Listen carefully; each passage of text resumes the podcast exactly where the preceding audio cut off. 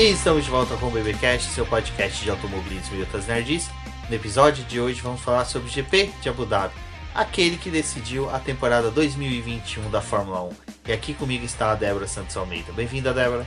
Olá, amigos, sejam bem-vindos a mais este episódio do BPcast. Bom, não foi Abu Dhabi que decidiu o campeonato, foi a FIA mesmo. Exatamente. Bom, mas já de antemão vou pedir um leve pedido de desculpa para vocês. Vocês viram que eu até me bananei para falar isso. Difícil Mas- pedir desculpa, né? É, exatamente. Ah, já antecipado, porque se durante a gravação vocês ouvirem os espirros, algumas tossezinhas, algumas respiradas assim um pouco mais fundas, é que eu e a Débora pegamos gripe, uma gripe muito forte, então que derrubou a gente bacana esse final de semana, parece que foi algo até Programado. programado, né, para culminar junto com a final da Fórmula 1, então por favor já relevem isso, mas de qualquer forma, segue nossos recadinhos do Paddock, que é aquele clássico pedido aí para você que está ouvindo a gente pelo Spotify, pelo YouTube. Não deixe de se inscrever no canal do YouTube, seguir nas redes sociais. Também tá ouvindo a gente, dá um screenshot da tela do celular, compartilha nas redes sociais. É muito importante aí para a gente poder saber quem são vocês e no engajamento e na melhora da distribuição do BBcast pelas redes sociais. Aproveite também para poder conferir a nossa campanha de apoio contínuo e coletivo. E eu troquei as ordens do negócio, mas é isso aí. Para poder a gente conseguir manter o BP por mais um ano, por mais uma temporada aí, poder conversar com vocês sobre a Fórmula 1 e outras categorias. Mas confira lá tanto pelo Apoia-se quanto pelo membros do YouTube, tem tudo na descrição do podcast.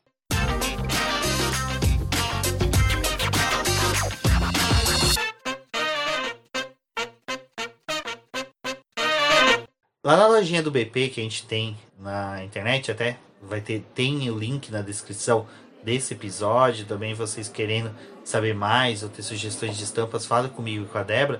Tem uma camiseta que está escrito, né? Não existe corrida ruim, ruim é não ter corrida. Essa camisa só não valia nos anos anteriores para o GP de Abu Dhabi, porque Abu Dhabi sempre era aquela corrida chata. Tirando 2010, que foi uma senhora de uma corrida que teve a decisão do título do Lewis Hamilton, eu acho que só depois de 2016. 2010? É, 2010. Que foi aquela que o Petrov ficou segurando o Alonso a corrida inteira atrás dele e o Vettel. Eu falei quem? Hamilton. Hamilton, tá. Tirou um título do Vettel aí e deu pro Hamilton. É. Entendi. Aí o. Então, tirando esse título do Vettel lá, que foi uma corrida, porque a gente ficou o tempo todo olhando. Caramba, o Alonso não vai ultrapassar o Petrov, tipo, o cara não vai fazer algo na vida dele, né? Reage, Alonso. E 2016, aquela parte final também ali, né? Com, com o Hamilton tentando fazer com que a Red Bull e a Ferrari chegassem no Rosberg. A gente teve corridas boas, sabe? Foi aquelas corridas sonífero total, era excelente pra gente poder dormir. É que a parte ruim é que a Abu Dhabi não pegou decisões de título, né? Ela pegou em 2010, em 2016, como você falou, e agora. Mas, ah, bom, a gente já tem uma ideia aí que são só em anos pares também, que ela consegue alguma disputa aí, pra poder... Vamos ver, né, daqui mais... Não, mas esse ano é ímpar. 2021. É. Ah, é que eu tô ainda em 2020, eu não superei. Em 2020, A Débora tá na mesma forma que eu, que eu li esse Twitter, esse tweet na verdade, li o Twitter completo, seria coisa meio idiota, mas eu li um tweet que era verdade. A pessoa não consegue mais separar o que é 2020 com 2021. Eu também Não, às vezes é tenho mesma isso. coisa. Pra mim é a mesma coisa. Então esquece o que eu falei. Não, mas assim, aí tá tudo, tudo bem. A gente chegou pra Abu Dhabi, Ê, Abu Dhabi, última corrida, mudaram o traçado. Todo mundo muito louco. É muito louco tá o pessoal da Mercedes agora lá no Happy Hour. Pra quem estiver ouvindo agora, nesse exato momento, estamos stalkeando as redes sociais para saber mais sobre o, o Toto Wolff Lobo Mal, né? Tá literalmente o Bad Wolf agora, né? Tá soprando lá a casinha dos três porquinhos para poder derrubar e comer os porquinhos. E o porquinho, nesse caso, eu acho que é um pouquinho o Bottas, porque o Bottas tava animadaço. Sabe? Pegou toda a verba rescisória ali, tá gastando tudo em cachaça no Abu. Mas voltando pra pista, ah, teve reformas. Eu gostei no final, mas eu não senti aquela diferença. Eu acho que a corrida ficou mais rápida. Mas ela não ficou assim, sabe? Aquela coisa, uau, temos pontos de ultrapassagem. Favoreceu, mas não se criou tantas ultrapassagens. Eu acho que a questão é que, assim, primeiro a gente consegue observar um pouco da pista, mas quando tem uma categoria de base correndo junto. E nesse fim de semana foi a final da Fórmula 2. E a primeira corrida teve aquela coisa dos pilotos serem até um pouco mais conservadores na Fórmula 2. Mas de qualquer forma, tipo, ficou um trenzinho assim, ninguém fazia ultrapassagem, um negócio bem cansativo. Ninguém fazia ultrapassagem no seu Piastre, né? Mas o Piastre é um piloto diferenciado. Alguns acham que não. Mas na segunda corrida já teve alguns enroscos ali, teve algumas disputas, mas não foi nada que era tão animador assim para poder responsabilizar as mudanças que a gente teve na pista. É, durante os treinos livres a gente viu ali uma certa busca para poder encontrar a volta ideal. Abu Dhabi é um circuito já de difícil configuração para você encontrar um acerto ideal. É uma pista que tem é, muita diferença em, entre seus setores. Então as equipes acabam quebrando um pouco a cabeça para poder escolher os acertos e é por isso que a gente vê durante os treinos livres uma oscilação muito grande de desempenho desses carros, né?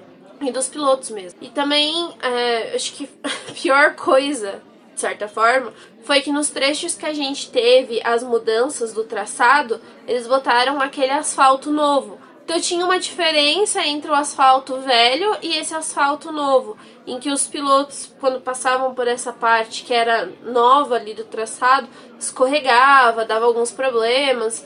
Teve também a questão das zebras, que a FIA resolveu botar uma. O pessoal ali do traçado resolveu botar umas zebras mais elevadas. Teve umas que tinham até como se fosse. A gente tava até falando que era um formato de diamante, né? Porque ela era muito estranha. A Débora fala todo bonitinho, formato de diamante. Aí o gordinho aqui já lembra do meme que o pessoal fez, que era um Toblerone. Pode ser também. E aí, de sexta para sábado, a Pirelli falou: Ei, pode lixar isso daí. Tira esse negócio daí que a gente não quer ver isso. Porque a Pirelli tá com medo dos negócios dos furos de pneu, né? Ela falou: Não, vai furar os pneus. Vamos tirar esses negócios que não gostamos.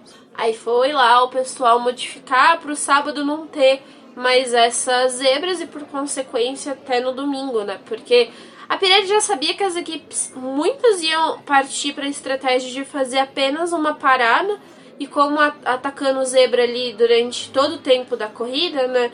Uma das coisas que aconteceu no Qatar foi porque o pneu ficou é, com a parte interna dele exposta e por bater nas zebras acabou furando, né? Então não foi um problema de construção do pneu, mas um problema é, externo ali da pista. E isso poderia acontecer de novo em Abu Dhabi. Uma coisa que já era interessante é que antes de chegar em Abu Dhabi a gente estava naquela situação, né? Quais serão? Se vocês escutarem alguns barulhos de arranhar, não sou eu tentando desesperadamente sair dessa gravação. É que a minha gata tá brincando com uma sardinha de pano aqui no chão e eu tô com dó de tirar dela.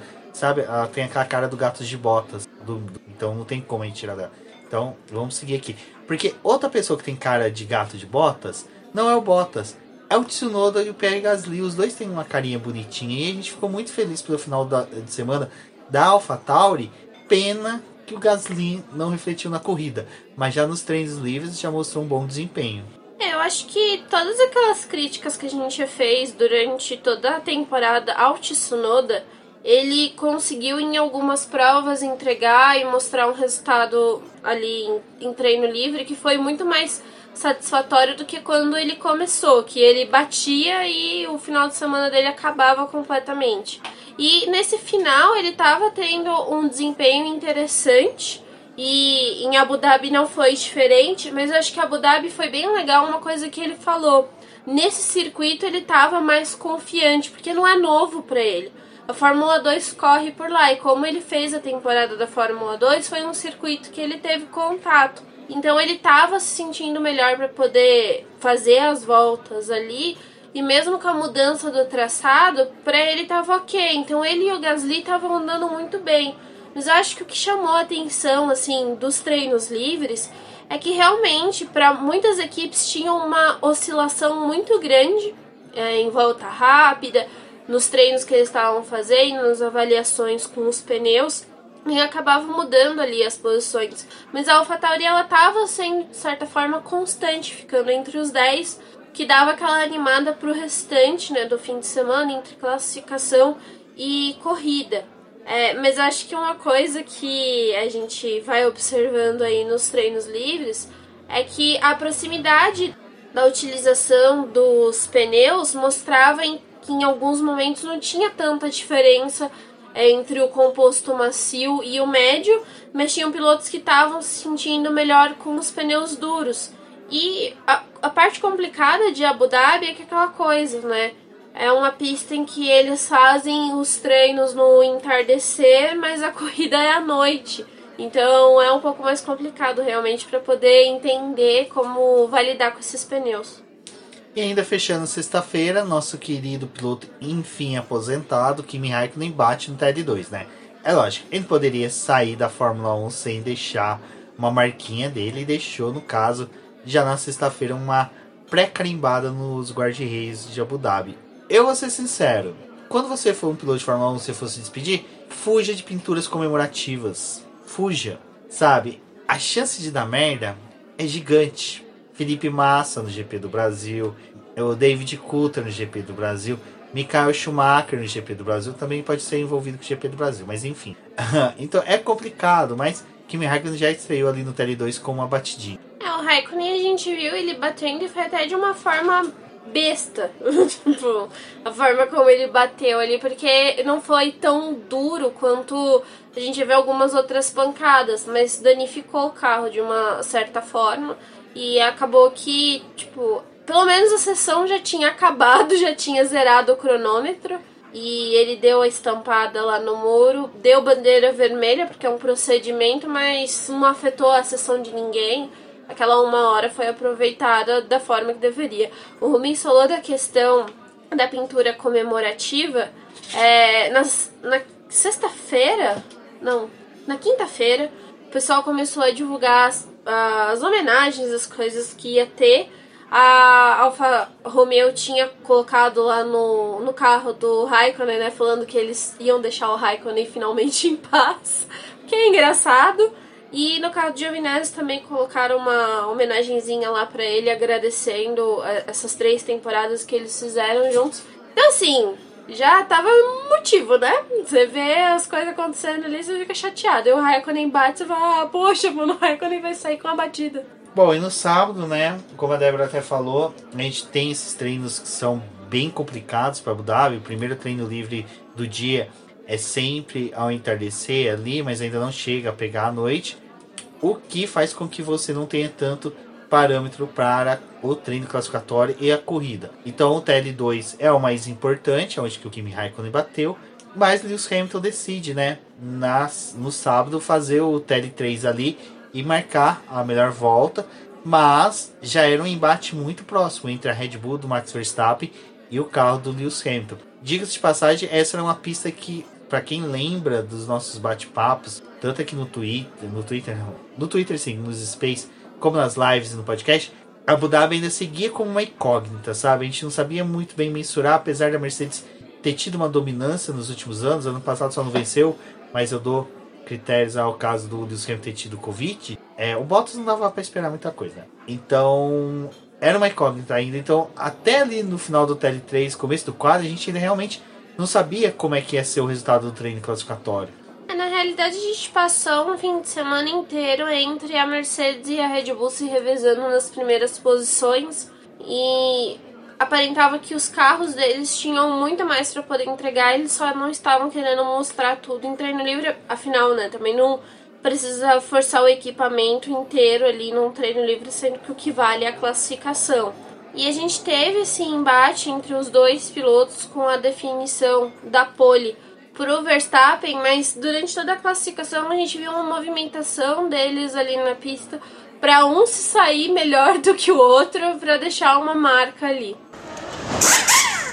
Agora, dois nomes que foram totalmente opostos no treino classificatório foi Lando Norris e Valtteri Bottas, né? Porque essa é uma corrida que a gente também estava falando muito que o papel do segundo piloto das equipes teriam que ser fundamental, né? Principalmente do Pérez e do Bottas, mas o Bottas em si parece que não quis participar do treino classificatório, sabe? Ele não quis compartilhar do seu conhecimento da pista com os demais pilotos. O Bottas ele não teve uma classificação tão expressiva como foi os treinos livres dele.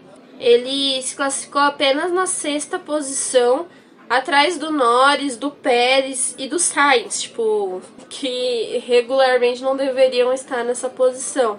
Mas eu acho que foi um piloto que fez muita falta ter tido uma classificação para poder largar pelo menos na terceira posição ali ou no quarto lugar se o Pérez estivesse em terceiro. Ele deveria estar um pouco mais à frente nessa última corrida. Já o Norris, até que enfim, parece que desencantou nesse final de ano aí que tava uma péssima fase. McLaren muito apagada, né, nesse final. Nossa, esse final da McLaren parece que ela quis realmente entregar o P3 para uma Ferrari.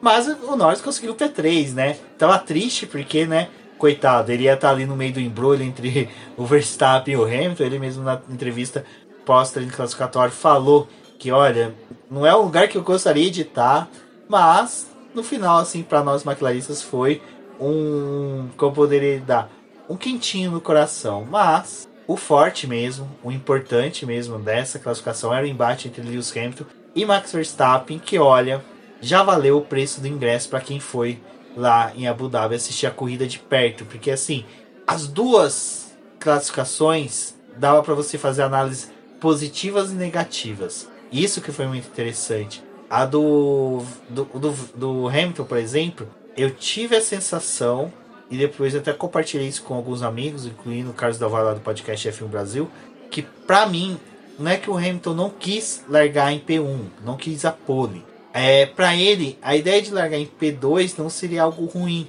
porque é uma coisa que a gente tá sentindo que desde o GP da Itália, largar de P2 não tem sido ruim. Os pilotos têm conseguido um, bo um bom desempenho, têm conseguido uma boa jogada.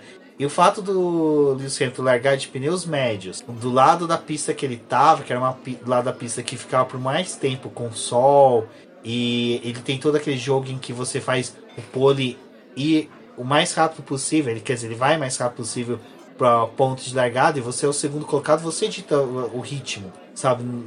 nessa hora não é tanto o pole que decide o ritmo para os pilotos chegarem ao grid de largada, é o segundo colocado. Então eu senti que para o Hamilton foi melhor porque ele pôde ditar, então o Max ia ficar com o pneu um pouco mais esfriado. O frio. Frio, né? Obrigado. Resfriado tô eu. E, e nisso o Hamilton teria uma vantagem. Eu pelo menos percebi isso, mas aí eu, eu acho que a Débora tem uma percepção ou um pouco diferente, porque ela entende mais de pneus do que eu e eu posso já ter falado um monte de bobagem sobre pneu. Acho que a questão é, primeiro, o, a disputa ali do Q2 em que a, a Red Bull opta em usar o pneu macio e definir a volta deles com o pneu macio para poder largar na corrida com esse composto. A Red Bull já estava pensando no, em ter mais aderência para a largada, porque eles sabiam que eles iam largar do P1, né, se conseguisse fazer a classificação, mas também se largasse do segundo lugar, seria interessante o Max ter mais aderência para poder tentar passar o Hamilton e já decidi ali no começo. Então, para os dois lados, acho que eles estavam é, acreditando que o pneu macio era melhor.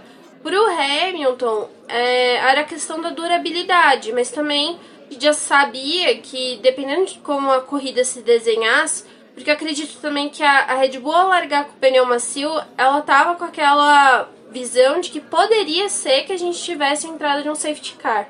E a gente olha para essa divergência da, das equipes nessa escolha. Depois tem a batalha pela pole ali, que a gente vê que a Red Bull conseguiu encaixar uma volta muito interessante, utilizando o vácuo, conseguindo é, se aproveitar de uma parte ali melhor para poder conseguir essa volta. Também foi uma forma bem interessante deles definirem a pole. Mas para a questão da corrida, foi uma das coisas que eu estava até falando com o Rubens. Pro Hamilton não era tão ruim sair do P2. Porque o lado que o Hamilton ia sair é o lado que toma mais sol durante o dia. E é o lado da pista que costuma ficar mais aquecido nesse começo da corrida. Pro Verstappen, a gente já sabia daquele problema que a Red Bull tem para poder lidar com o aquecimento dos pneus. Eles têm um pouco mais de dificuldade para poder conseguir ter a temperatura ideal. E isso que o Rubens falou do Hamilton, se optasse por dar uma atrasada ali para poder alinhar no grid, acaba afetando muito a Red Bull nessa questão de aquecer o, os pneus. Para o Hamilton, obviamente, como a gente já viu durante toda a temporada, pneu médio duro era o que ele estava se sentindo mais confortável em andar, porque a Mercedes era um carro que superaquecia muito os pneus traseiros e permanecer na pista com superaquecimento de pneu era muito ruim, mesmo sabendo que a corrida ia avançar para um momento mais frio da pista. Aquelas primeiras voltas ali ainda são dadas com a pista um pouco mais quente, porque eles estão indo do entardecer para a noite, então demora um pouquinho ainda para as temperaturas caírem. E nisso a gente fecha né, o sábado com a pole do Max Verstappen, que foi sim uma pole espetacular. É, essa disputa de poles do ano foi muito boa, cara. Eu lembro que quando o Max Verstappen começou a ganhar corridas, uma coisa que ele era marcado era de um cara que não fazia poles, né? E agora é um piloto, cara, monstro. Ele, ele, ele acertou a mão em fazer voltas rápidas. É uma coisa que, para um piloto que quer ser campeão, a gente já sabe que ele é campeão, né? Então, enfim. Mas seguindo que ainda a gente finge que não sabe para comentar a corrida, ele era uma coisa que faltava para ele, mas hoje ele já tem. Então, assim, é, é muito bom e é uma coisa que eu falo muito pra Débora, que 2022, cara, se a Ferrari acertar o carro, eu nem, eu nem, nem, nem tô acreditando tanto na McLaren. Acho que a McLaren ainda vai figurar assim num P4 ano que vem, mas eu acredito que se a Ferrari entregar o carro com a dupla de pilotos que ela tem, esse quesito pole vai ser algo muito importante principalmente no embate entre o Leclerc, que já se mostrou um piloto muito rápido para a classificação, Lewis Hamilton, que não tem o que se falar, mais de 100 poles, Verstappen, e agora fica incógnita pro Russell, né? Então, cara, eu acho. É, é, as minhas previsões para 2022, eu sei que às vezes eu subo demais nelas e a chance de cair é feia.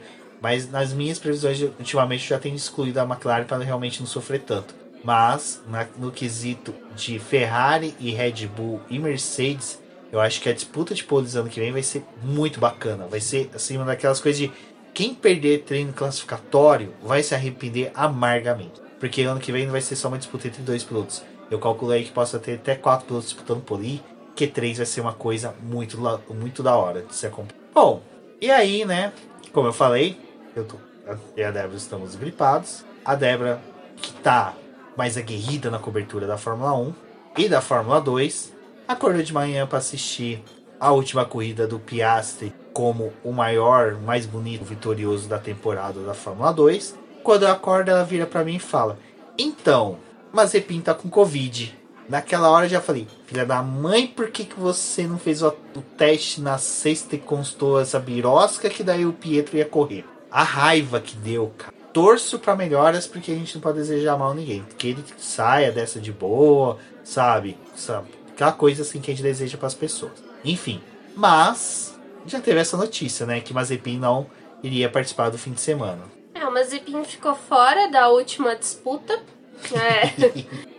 Mudou muita coisa, né? Porque anda lá atrás. Bom, mas. Né? No Mundial de Pilotos ficou atrás do Kubica, que só fez duas corridas. É, acontece, né? Temos pilotos da Alfa Romeo que são bons. Mas. bom, o conjunto da Alfa Romeo é bom, tá, gente? Desse ano. Do ano que vem eu não posso garantir muito. É, mas. a questão é que era um piloto a menos. É, acho que a coisa que eu mais tenho agonia no grid da Fórmula 1 ultimamente é que são apenas 20 carros. Então, tipo, quando um sai, já dá uma falta ali no grid, sabe? Que já é tão curto que começa a sair carros e fala, tipo, o que tá acontecendo, gente? Mas o Mazepin não pôde correr e aí é, ficou mais claro, né? Porque a questão para outro piloto poder assumir é que ele precisa fazer ao menos um treino durante todo o fim de semana. Então, tipo, um dos treinos livres ou a classificação valia para poder ter alguém no carro do Mazepin, mas a gente não teve o Pietro treinando no fim de semana, acho que até porque ninguém imaginava que ia ter necessidade. E outra coisa, né? A, a Haas também acho que não ia ter muita necessidade de ter mais um carro na pista, né? Porque a coisa ali da equipe era tentar terminar a corrida sem prejudicar carro nenhum, porque eles já tá, estão no limite, né? Eles passaram uma temporada muito complicada, optando por não trazer atualização para o carro, optando por é, se retirar praticamente da disputa e só fazer uma temporada protocolar. Mas de qualquer forma, eles tiveram muito problema ali de batida, de quebras e de muita coisa que aconteceu durante o ano. Isso acabou até entrando muito, acho que além do orçamento que eles gostariam de ter gastado com esses carros, mesmo sabendo que tinham dois pilotos estreantes. É, depois do GP em Jeddah, a Haas não tinha chassis extra, não tinha peças sobressalentes para os carros em Abu Dhabi.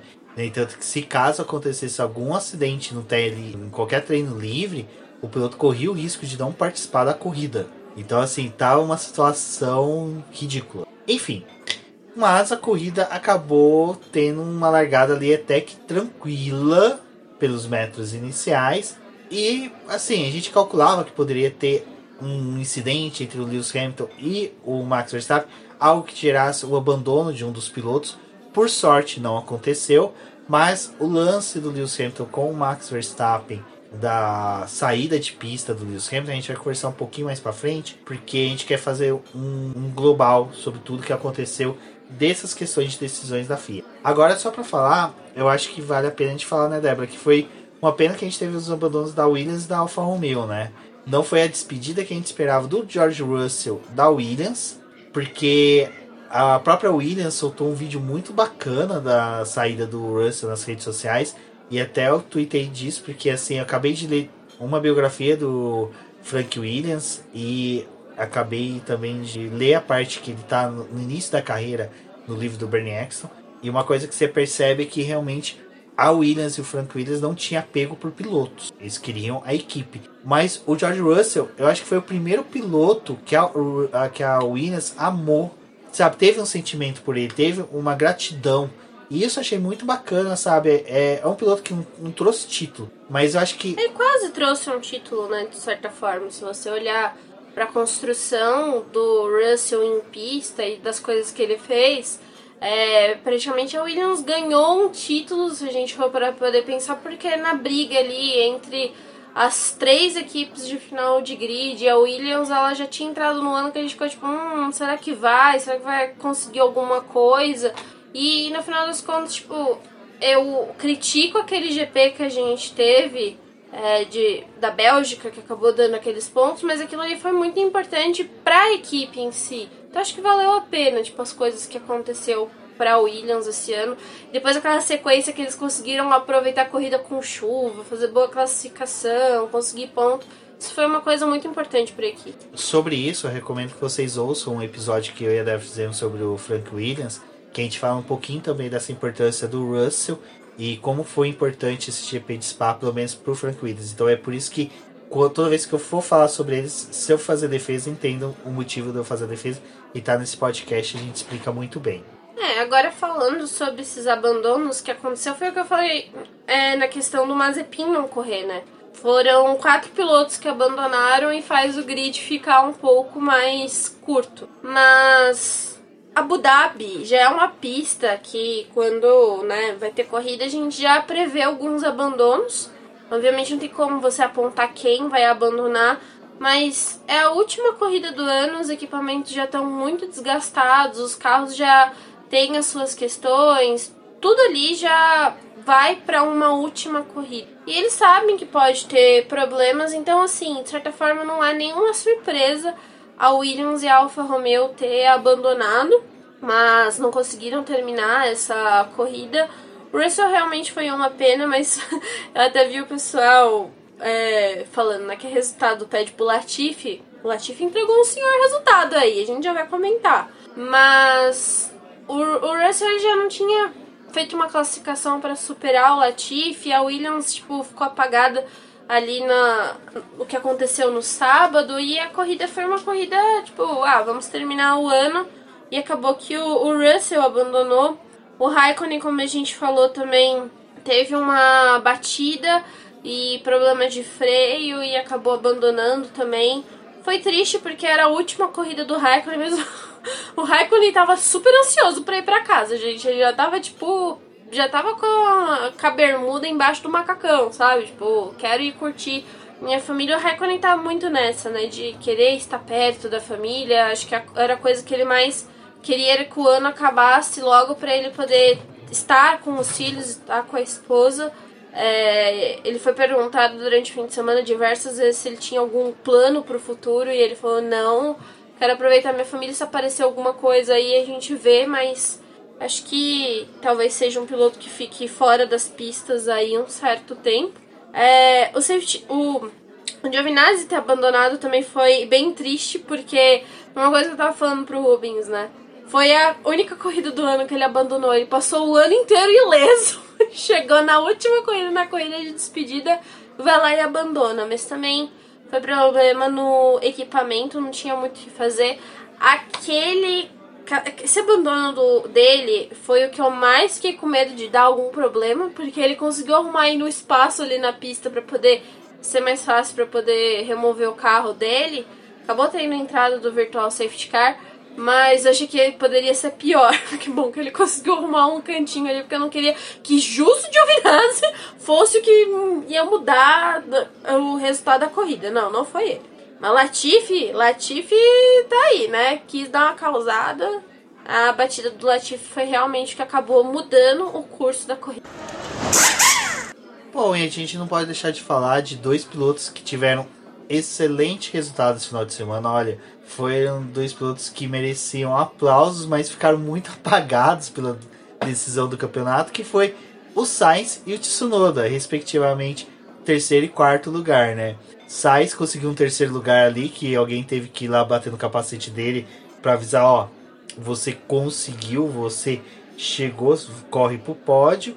E por sua vez o Tsunoda conseguiu o melhor resultado dele na temporada. Cara, foi assim algo muito bom. Eu acho que o rádio pós é, corrida do, dele é muito bom, que ele agradecendo a equipe, ele muito feliz, você percebe assim. Então acho que foi bem legal ele ter conseguido esse resultado no final, antes das férias, porque ele sai de férias, ele sai, né?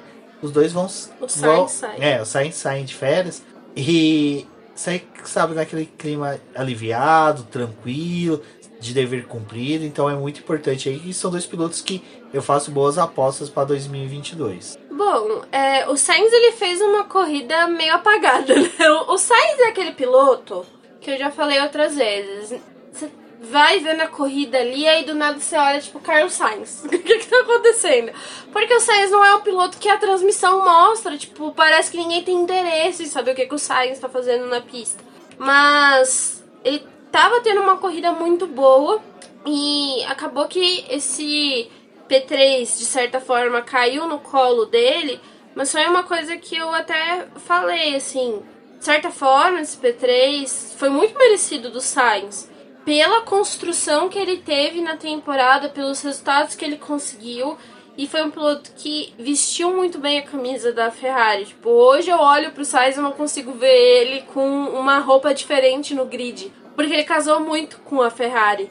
E ele é um piloto que faz realmente essas corridas que às vezes o pessoal não consegue observar muito o que, que ele está fazendo na pista, mas dá esses resultados. Obviamente ele teve algumas corridas que ele teve um, um resultado inferior, teve uma classificação ou outra ali que ele não foi tão bem, mas é, até terminar na frente do Leclerc no campeonato de pilotos eu achei justo. Porque o Sainz ele teve uma construção de temporada assim que ele conseguiu aproveitar momentos. Tipo, os pódios que ele teve foi muito aproveitar circunstâncias de coisas que aconteceram ali. ele estava bem posicionado na pista e conseguiu o resultado. É um piloto que a gente deve observar. Foi uma das coisas que eu e a Rafa tava conversando muito, a Rafa do Garoto da F1, que sempre participa aqui também do, de podcast, de live. É, eu e a Rafa, a gente tem muito sentimento de que com a construção que a Ferrari teve esse ano, ano que vem para eles estarem disputando o título. E muito fácil. Porque eles têm uma dupla muito boa. Acho que a única coisa que a equipe vai precisar entender é como que ela vai trabalhar com esses dois. Porque ano que vem deve ficar um pouco mais difícil essa disputa interna. Que talvez era algo que a Ferrari não esperava ter. Mas deve ter esse embate entre esses dois aí. É, não tô nem falando de questão de rivalidade entre eles, porque os dois parece que também casaram muito bem. Não é o mesmo amor que a gente teve entre Sainz e Lando Norris, mas tem uma questão de respeito entre os dois ali. Mas obviamente as coisas devem ficar um pouco mais difíceis. Não talvez entre os pilotos, mas entre a equipe mesmo para conseguir gerir. E a Ferrari não é muito boa para poder gerir dois pilotos fortes. Vamos ver como vai ser o próximo ano. É, a corrida do Sainz foi isso, foi se aproveitar de uma circunstância. O abandono do Pérez, ele estava posicionado ali atrás do Pérez. O Pérez abandonou terceiro lugar ali, ele conseguiu.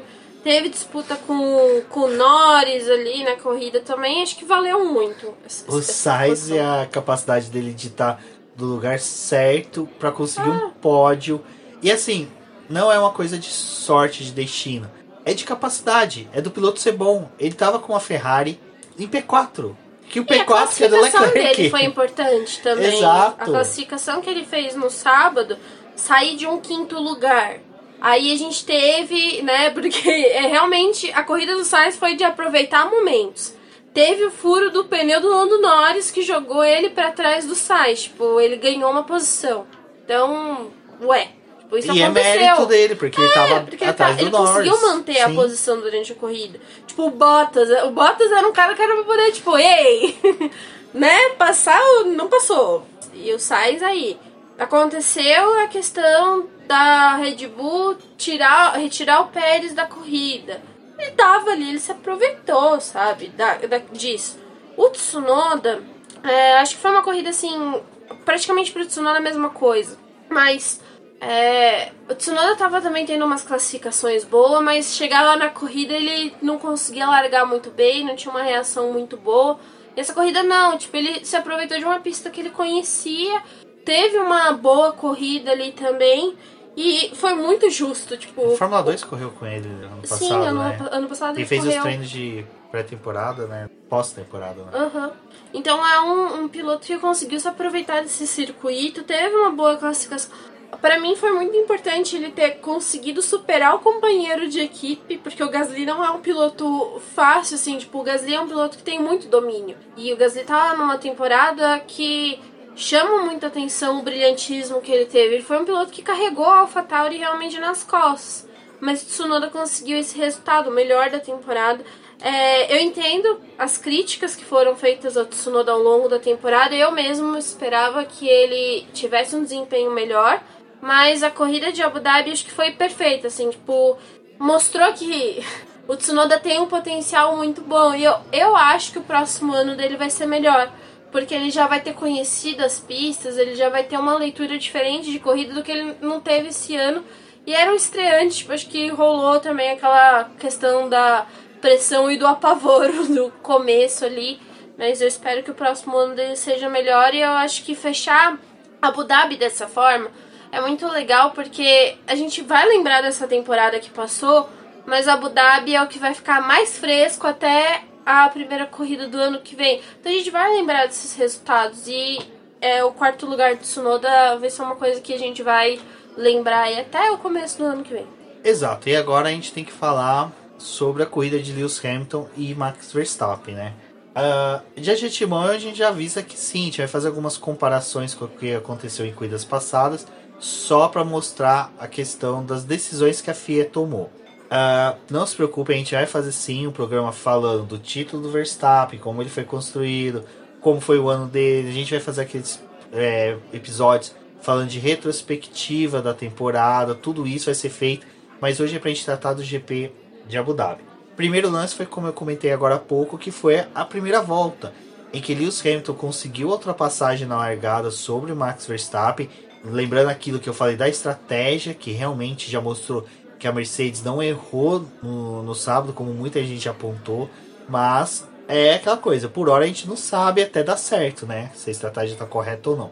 Max Verstappen e Lewis Hamilton fizeram aquela disputa na, na primeira volta, em que o Max Verstappen, gente, é uma coisa assim, não adianta o fã que é dele achar ruim da gente comentar isso, e o fã que é de um piloto adversário achar ruim que a gente também exalte isso. Todo mundo sabe, desde 2016, que o Max Verstappen ele segue a risca a, o ensinamento do Ayrton Senna, que é a gente, eu vou fazer uma ultrapassagem de você. Ou a gente vai bater, ou você vai deixar eu passar. E o Max Verstappen faz isso. É uma coisa que tá na Fórmula 1 desde 2016 que ele entrou. E assim, é uma coisa que fascinou a gente no começo. Se vocês pegar o BBcast os primeiros, a gente fala muito disso. Mas a gente sempre falou de uma coisa. É um risco. Você coloca em risco outro piloto. Você submete o segundo piloto a uma condição de que ele tem que aceitar a sua ultrapassagem, não porque ela está sendo esportivamente correta, ela está tendo um certo tom ali de assim, de quase pisar fora das regras. Mas Verstappen sempre fez muito bem essas ultrapassagens. Mas teve corridas, neste ano a gente teve exemplos, GP do Brasil, Jeddah, que Max Verstappen simplesmente cortou pista, forçou demais, e isso já vai criando uma casca nos demais pilotos. O que aconteceu entre o Hamilton e o Verstappen ali, na hora que teve a conclusão, eu olhei para Débora e falei: não vai ter devolução de posição, porque é a primeira volta e o Max Verstappen, sim, ele esticou mais a curva jogando o Hamilton para fora. E a decisão da, da, dos comissários até achei que foi muito nobre e correta em determinar que o, o Hamilton teria que devolver o que ele ganhou de tempo. E isso, salvo engano, é que de cabeça eu não vou me recordar, mas já teve vezes que isso foi determinado. Que você devolvesse o que você ganhou em pista. Eu acho que Leclerc teve isso, não me recordo de cabeça agora. É, quem estiver ouvindo e recordar, vem falar para mim, eu vou agradecer demais. Então, esse primeiro lance, eu acho que aquilo ali já duas, três voltas depois, já finalizou, já acabou, não tem mais o que se discutir. Eu acho que a única questão é porque a gente tá muito nessa coisa de também, tipo, vai punir ou não vai? Porque a gente teve lances, né, como bem lembrado do Giovinazzi e do Carlos Sainz, que foi um lance de primeira volta e puniram o Antônio, tipo, e aí fica aquela coisa, tipo, vai punir ou não vai? Então acho que tem essas coisas da FIA, tipo, é, em vários lances desse ano, eles tinham feito vista grossa na primeira volta. Tipo, ah, é primeira volta, todo mundo junto, acontece. E teve outros que, tipo, mesmo sendo a primeira volta, eles aplicaram punição. Então, esse lance entre Max e Hamilton, eu também vi que o, Verstappen tinha espalhado um pouco mais para cima do Hamilton. O Hamilton tinha como fazer aquela curva, porque se fosse fazer os dois realmente ia ter um toque, poderia até atrapalhar outros pilotos que estavam atrás. E ele ganhou vantagem em tempo cortando a pista. O que é interessante porque em Jeddah, né, também teve corte de, de pista ali, usando o limite de pista, e eles estavam tendo uma conduta diferente para os carros dos pilotos da Fórmula 2. Chegou na Fórmula 1 também, a FIA fez tipo um vista grossa. Então acho que tem essas coisas de. Eles. Foi o que a gente já falou várias vezes. É, os comissários não estão conseguindo ser consistentes na, nas suas avaliações de alguns lances. Exato, e aí vai lembrar que, como a gente citou Jeddah, a gente tem que explicar uma coisa, senão a pessoa vai falar, ah, mas Jeddah puniram o Verstappen. Sim, mas o que aconteceu? No lance em Jeddah que o Verstappen foi punido, a gente falou muito bem disso no BBcast passado e nas lives passadas, é que o Verstappen vem para ultrapassar por fora, ele vem fazer a ultrapassagem. No caso, em Abu Dhabi, ele estava ultrapassando o Hamilton por dentro. Uhum. Então, assim, ele foi o agente nos dois casos. Mas só que no ano tinha como punir ele. Ele só fez um lance que é aquilo que eu falei. Ou você bate ou eu te ultrapasso. O Hamilton falou, eu não vou bater em você, eu vou seguir reto. Então, de certa forma, foi correto. Assim, até na hora eu tuitei, várias pessoas concorreram realmente. E aquilo ali ficou, ficou unânime entre todos os fãs. Eu, até eu achei muito bacana que eu não vi fãs do Verstappen chiando, batendo boca. E fãs do Hamilton também não ficaram, sabe, buscando discussões sobre isso. Achei muito bacana. E aí vai o decorrer da corrida, que para mim foi uma corrida muito legal, foi muito bacana, foi disputada, foi ditada pela estratégia. O pit stop do Verstappen foi antecipado, o Hamilton respondeu. Isso é uma prática comum. Eu vi muita gente falando que ah, é erro da, da Mercedes, mas só que a pessoa já olhando depois que terminou a corrida. No momento, é algo normal. Ou você responde o primeiro pit stop do cara que está atrás, do segundo colocado, ou você vai ditar um ritmo mais forte. Falar que o Verstappen teria pneu, o Hamilton teria pneu, cara, era uma corrida para dois pit stop, sabe? Então assim, o Hamilton dali do pneu médio, ele teria que ir pro duro. Então, você ficar muito mais tempo na pista com pneu duro é pior do que você ter um pneu, quer dizer, desculpa, ter mais tempo com pneu médio é pior do que pneu duro, porque o médio. É, acho que a... tava todo mundo contando que a gente poderia ter um safety car nas primeiras voltas, né? Como foi no ano passado, que na décima volta eles tiveram uma entrada de safety car. Muita gente fez a parada e seguiu até o final. Talvez também poderia ter sido um dos motivos para Red Bull largar de pneu macio, apesar que eles estavam falando que o carro em si estava tendo praticamente o mesmo desempenho entre médios e macios, então para eles, tipo, contar com um pouco mais de aderência no começo da corrida não ia ser tão ruim. É, eu fiz a, a, avaliação ali da questão das paradas. O Verstappen ele faz quatro paradas, o Hamilton fez apenas uma para poder terminar a corrida. É, o Verstappen ele larga de macio, para na volta 13, o Hamilton responde na volta 14. Protocolo, porque a partir do momento que você faz o, a troca de pneu, você sabe que o, o outro piloto vai andar um pouco melhor. E ali o Verstappen, tipo, na posição que ele ia voltar e encontrar um Pérez. Tipo, o Pérez não ia oferecer nenhuma resistência pro Verstappen. Então essa, essa parada aí foi uma coisa que, assim, para mim não foi tanta surpresa, porque nas últimas corridas que a gente vê foi praticamente paradas protocolares. Quem parasse primeiro e induzir o outro a parar. Isso aconteceu.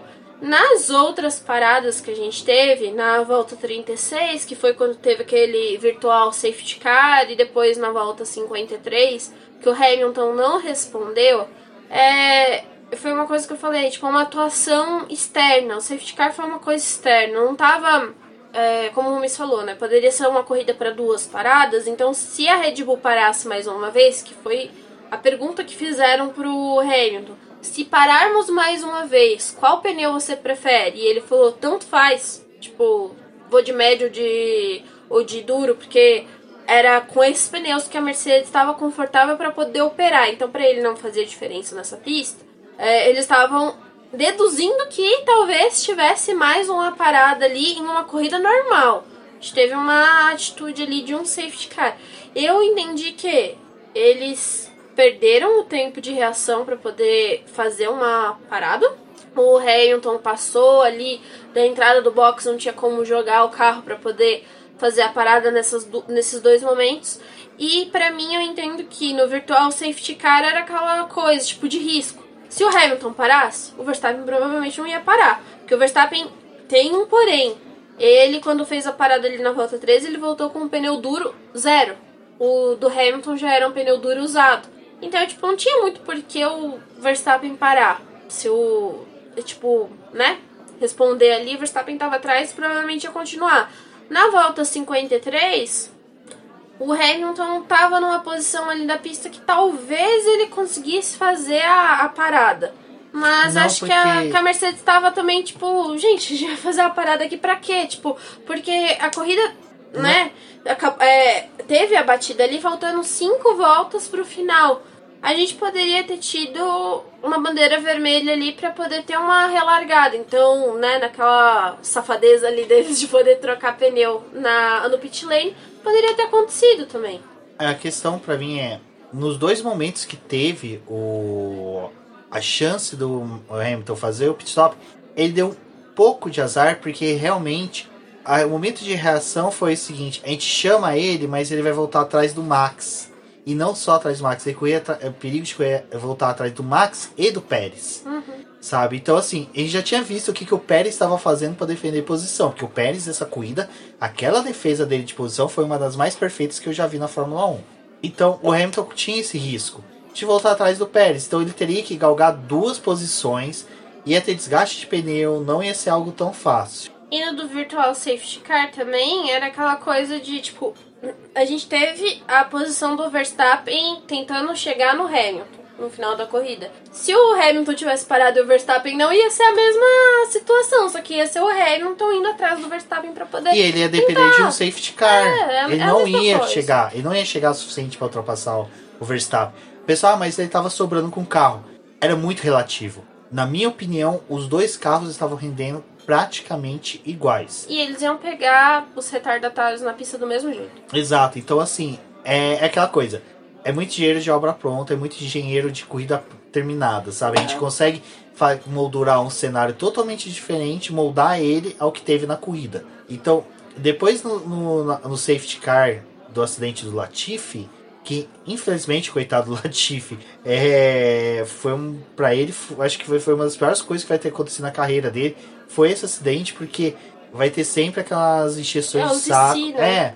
Não, ele vai ser o Clock por vários anos, sabe? E é engraçado que ainda ser justo com o Hamilton, né? Mas enfim. É, então o que que acontece?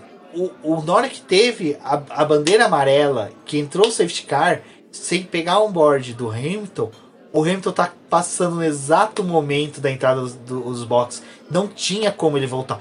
E mesmo que ele, Aí o pessoal falou, ah, mas até acionar o safety car, ele deu uma volta e passou pelo acidente. Sim, mas só que naquele momento a velocidade já estava é, reduzida e ele estava atrás do Verstappen. Quer dizer, ele estava à frente do Verstappen por 11 segundos. Ele não sabe se ele ia parar, se o Verstappen ia responder. responder.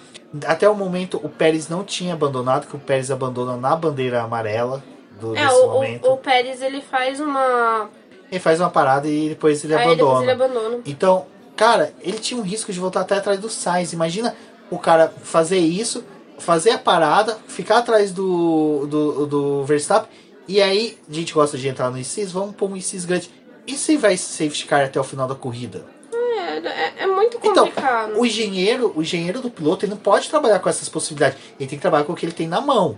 É aquela coisa. O que, que eu tenho? Eu tenho uma corrida com safety car. Eu vou chamar meu piloto? Não, não vou chamar meu piloto. A outra equipe chamou. Beleza, vamos acompanhar.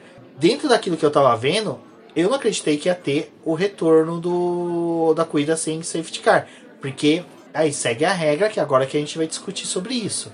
Como a gente falou, na primeira volta a regra foi muito bem aplicada. Dessa vez foi ridiculamente aplicada.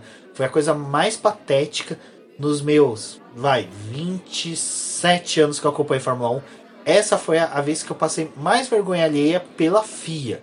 E olha que a FIA já fez muita cagada na Fórmula 1. Mas dessa vez foi patético, porque a regra, a regra é clara. O Arnaldo estivesse aqui, ele ia falar, a regra é clara. Tem safety car, tem retardatário, terminou de limpar a pista, dá a vez para os retardatários sair, realinhar com o grupo e dar mais uma volta. A gente tem algumas corridas em que eles não fazem isso, mas é tipo, o safety car vai ficar por pouquíssimo tempo, que você vai matar, é, devolver essas posições para os pilotos. Isso já aconteceu. Mas... GP do Brasil. Com, acho que foi com o do Mick Schumacher, que mandaram o Leclerc, o Norris dar a volta eu lembro que o Norris estava lá na junção, eles subindo. Deram eles deram a relargada, mas é aquela coisa. Espera todos saírem e dá mais uma volta. para poder, justamente, os pilotos que retardatários se distanciar daquele grupo que vai vir alucinado. para não ter acidente. Porque os retardatários também já vão poder disputar a posição. Imagina se tem um incidente ali, sabe, um. É, eu acho que a questão da regra é: tem a regra. É, eles tiraram os pilotos. Porque a gente tem ali o anúncio de que não, os pilotos que estão na volta ali vão permanecer. Aí a Red Bull começa a reclamar, né? E o Verstappen também falando: ah, é, essa é a conduta que a gente esperava, deles deixarem esses pilotos aí. Aí não, no faltando 5 segundos para o segundo tempo, vamos tirar esses pilotos aqui. Aí faz a abre uma, o mar vermelho, tira os pilotos dali e o Verstappen cola no Hamilton a gente teve outros pilotos, como o Ricardo, que ficou ali olhando a disputa dos dois de camarote, porque ele não recebeu a ordem para poder passar. Então, assim, eu acho que a questão é: ou passa um ou não passa nenhum. Se é para poder deixar, que deixe todos. E eles tiveram essa conduta de liberar, mas não liberar direito, porque não, não ia ter a uma volta a mais para todo mundo conseguir alinhar. E tem outra coisa, é, esse fato de não ter feito com que todos os pilotos é, saíssem, né, pudessem disputar, cerceou o próprio Sainz disputar uma posição com Hamilton, por exemplo. O Sainz poderia ali na relargada tá colado com o Verstappen e com o Hamilton. Naquela espalhada que o Hamilton deu que o Verstappen passou, o Sainz cola, passou o P2. Então, o que a gente quer falar é o seguinte: é lógico, isso não vai mudar o resultado da temporada. Verstappen é campeão, merecidíssimo, não tem que se discutir. Eu sempre falei que o piloto conquista mais pontos. Independentes tem mais vitórias, mais voltas na liderança, mais poles. Ele é o campeão, é um campeonato de pontos, não tem que se discutir. Uhum. Mas o que me fica triste, que me deixa chateado é o seguinte: é um título que vai ficar maculado por tudo que aconteceu do GP do Brasil pra cá. Daquele incidente que ele teve com o Hamilton, que não aconteceu nada, na, ali na curva do, na descida do lago. Uh, depois você tem Jeddah, que, desculpa, era bandeira preta para ele pelo break test. 10 segundos é muito barato. E agora dessa vez em que o Hamilton e o Verstappen não tinha porcaria nenhuma a ver, foi cagada da FIA e aí fica maculado, sabe? E na, desculpa, nesses três episódios que eu falei, não foi cagada dos pilotos, foi cagada da FIA. A FIA tinha que punir, tinha que aplicar a regra. Não fez. E esse é o problema que está tendo na Fórmula 1. Agora, 2022, vai ter que ser um trabalho muito forte da FIA com as equipes para falar, olha, não vai ser uma baderna 2022, que desculpa, para mim, os pilotos têm que vir com sangue nos olhos, faca no dente para 2022, porque aparentemente está liberado esse tipo de conduta. É, eu acho que o problema é que a gente deu margem para que algumas coisas aconteçam no próximo ano. E a gente sabe que tá vindo uma nova geração aí que também ficou sem entender algumas decisões da FIA e que muitos aí vão olhar e quando vê uma oportunidade, talvez não pense como Hamilton pensou algumas vezes de, olha, vou tirar o pé aqui, já que a gente pode ter uma batida, os dois podem abandonar, vou, vou me podar um pouco, porque o Hamilton também teve esse ano de, de fazer escolhas. Teve corridas que ele e o Verstappen bateram, né? Os dois bateram, mas também teve corridas em que ele tirou o pé e decidiu que aquilo ali não valia a pena, porque ele tinha a leitura de que mais algumas voltas ele ia conseguir fazer a ultrapassagem ou brigar de uma forma melhor. A gente tem outros pilotos aí como o Leclerc que, já avisou, né, que não vai com ele não vai ser desse jeito. Então eu acho que é, uma das coisas que a gente discutiu na live do BP é que nas categorias de base a gente tem uma coisa muito forte da questão das punições. E os pilotos vão para a Fórmula 1 muito podados com algumas disputas desse tipo. Porque na Fórmula 2 as punições são bem duras. E eu acho que isso é importante, é, de certa forma, né? Às, às, vezes eu não concordo com o excesso de punição lá, mas se você olhar para o conjunto, isso faz total sentido. Mas aí chega na Fórmula 1 que o negócio tá meio descaralhado, não dá, né? Aí você abre precedente para que algumas coisas aconteçam e você perde todo aquele trabalho que você teve ali na base de tentar educar os caras para chegar na Fórmula 1 e o negócio é, perder a mão. Eu acho que o Verstappen venceu a. Foi aquela coisa, né? Ia terminar o, o ano que, que vence o melhor. Eu acho que os dois, é, tanto Hamilton quanto Verstappen, eram muito dignos de ter o título. Isso não posso é, dizer que o, o, Verstappen não era digno de ter esse título. Ele conseguiria. É, e a gente tem corridas em que um teve um brilho a mais, o outro teve um outro brilho. As, as corridas do Verstappen, desde que ele começou né, na, na Fórmula 1, a gente tinha algumas dúvidas com relação ao, ao quanto que ele ia atacar, o quanto que ele ia ser um piloto agressivo. Ele mostrou esse ano que ele é um piloto agressivo, que esse é o estilo dele.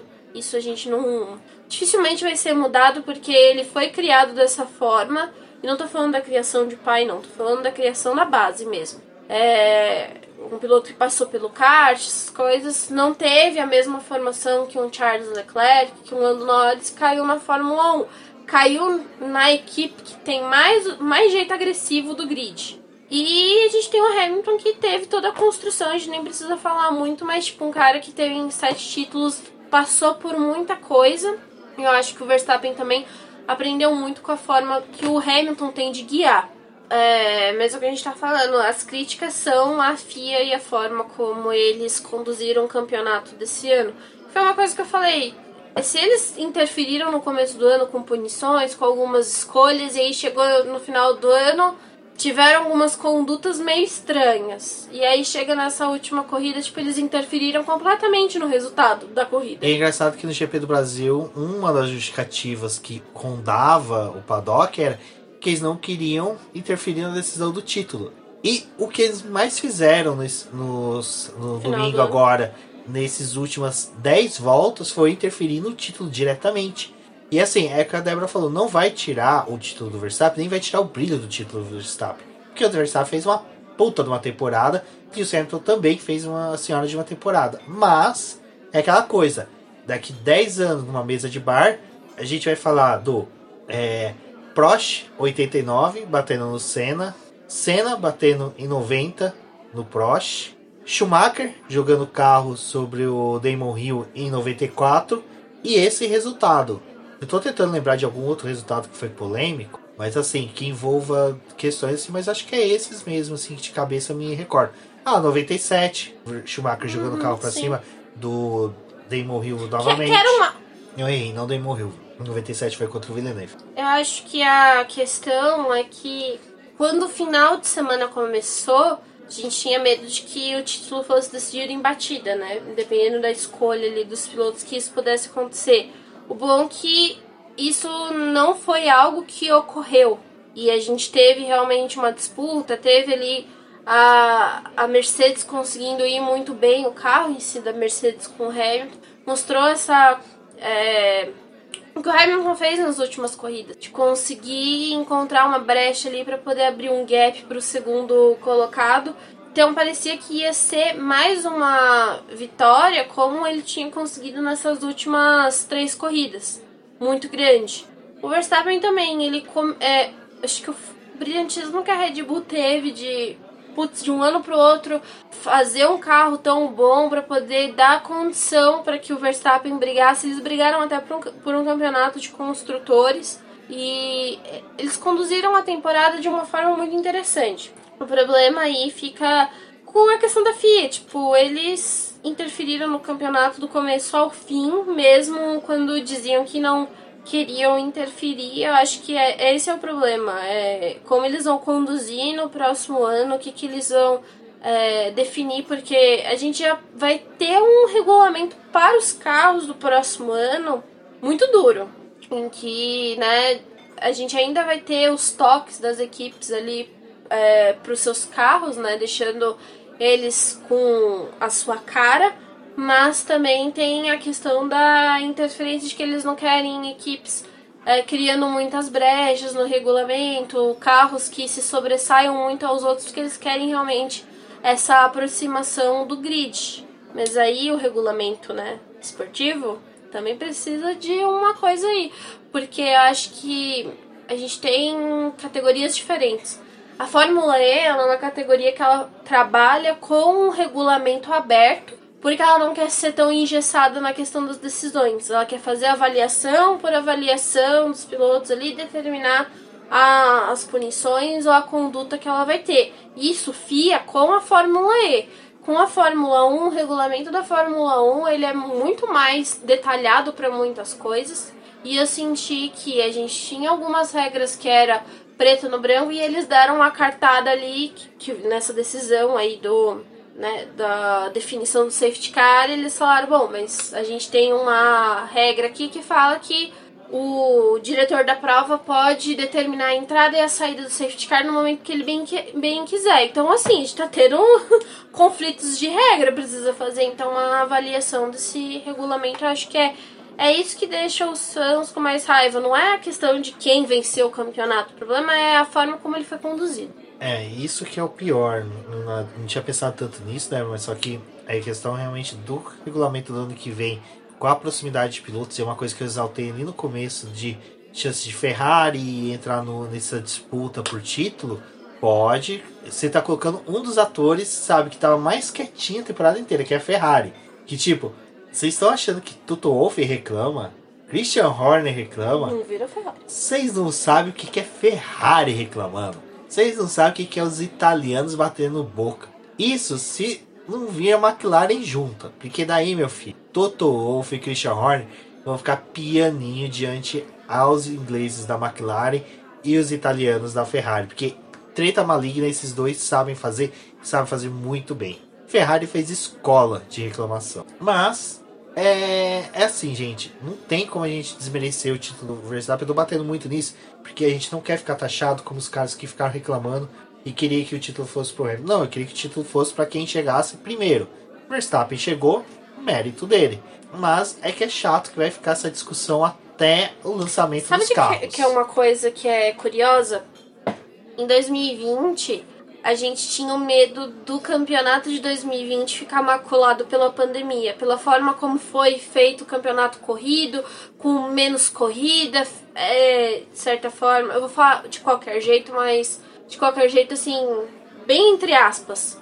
Mas ele foi feito dessa forma e foi uma das coisas que a gente discutiu muito em live. A gente tinha medo do campeonato de 2020 ficar maculado pela pandemia e da forma como ele foi conduzido. Mas não foi ele que, que teve problema, foi o de 2021 que não tinha nada a ver, que ficou maculado com decisões da FIA. Não a decisão do título, mas de, da forma como a FIA conduziu. A forma como ela conduziu em 2020, ela não conseguiu fazer isso em 2021.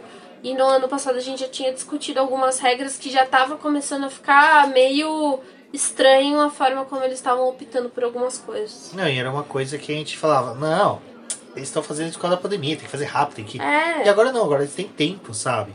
Enfim. Meteram 22 corridas, tinha tempo para poder analisar as coisas direito. E o, o problema é, a, esse ano eles quiseram realmente ir pro, de certa forma, pro lado do entretenimento também.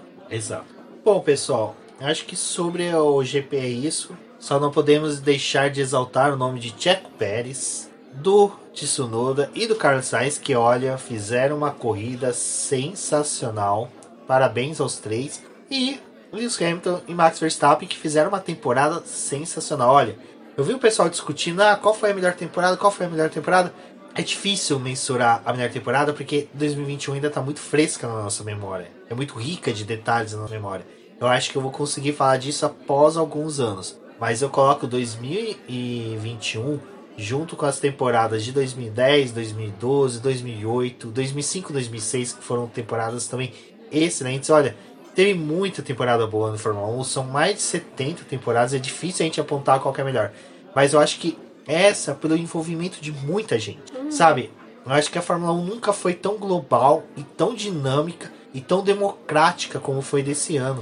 É engraçado que em 2017 eu fiz um texto falando da temporada de 2000, é, falando da temporada de 2007 do título do Raikkonen, mas comparando com a temporada de 2017 que parecia que tinha sido uma boa temporada para Fórmula 1. Tipo, e em pouquíssimo tempo a gente teve uma grande temporada também. Exato. Então, como esse ano assim, cara, eu tenho colegas que eu nunca pensei que curtiam Fórmula 1, que nem o Dr. José que trabalha comigo escritório de advocacia, acabou a corrida e mandou mensagem pra mim. Tipo, cara, era uma coisa que eu nunca esperava. Ele é um cara do rock and roll, cara. É um cara que tem banda, que é compositor, sabe? É um cara que eu não esperava, o cara que tá acompanhando a Fórmula 1. A Débora contando do priminho dela que fica assistindo a Fórmula 1 para procurar ela no paddock. cara, é um gurizinho que vai virar com certeza fã de Fórmula 1, que vai acompanhar. Então, assim, é uma coisa assim muito da hora que foi 2021 é, eu tô dando graças a Deus que a gente tá terminando a pandemia, sabe? Vai ainda alguns meses, vai demorar muito, principalmente com a, nova variante. Mas eu acredito que, cara, o ápice da Fórmula 1 para os brasileiros é o GP do Brasil. E eu torço muito que a gente esteja ano que vem aqui com mais possibilidades de se encontrar e se abraçar. E que a gente possa encontrar fãs do Hamilton, fãs do Verstappen, discutindo amigavelmente, como a gente fez em outros anos, e que se, que se você não for vir pro GP do Brasil, pô, marca com a galera da tua cidade, se encontre num bar, se encontre numa padaria, num açougue, enfim, qualquer lugar aí, para conversar, porque vai ser um ano muito épico. Eu prometo para vocês. E olha, isso eu nunca erro. Todo começo do ano eu falo que vai ser um ano épico, e desde que a gente começou a gravar, não teve um ano ruim. E isso eu, eu posso falar que com certeza a Fórmula 1 tem sido muito boa para o BP e o BP está sendo muito boa para a Fórmula 1. Então, pessoal, a gente vai se despedir por aqui.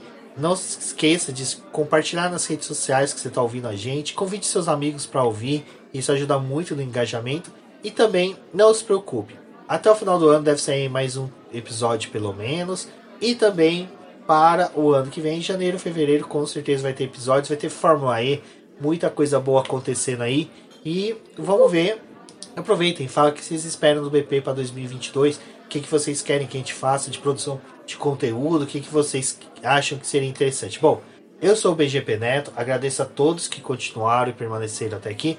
Um forte abraço e até a próxima. Eu sou Débora Almeida, obrigada por ter escutado o episódio até aqui e até uma próxima.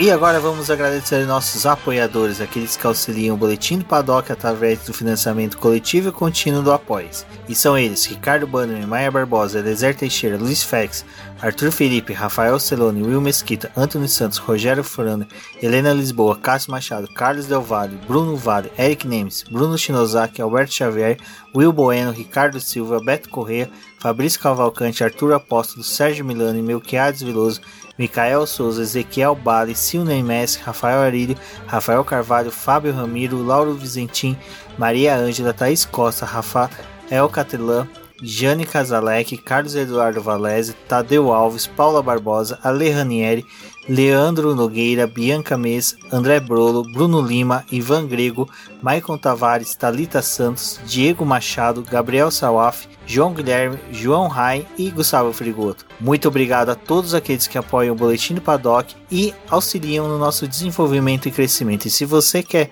apoiar também o Boletim do Paddock, entre em contato com a gente através dos nossos perfis oficiais ou acesse o link apoia-se.com barra Boletim do Paddock e lá você terá as opções de apoio ao Boletim do Paddock. Um forte abraço e obrigado. Isso é tudo, pessoal.